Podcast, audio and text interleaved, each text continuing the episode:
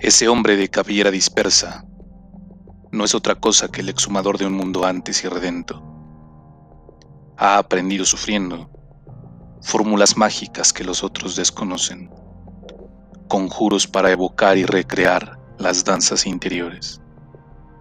Razas sordomudas perdidas en sus parajes profundos cobran voz bruscamente, y desde el valle dormido bajo la niebla, ese coral suena iluminando regiones desoladas o magníficas.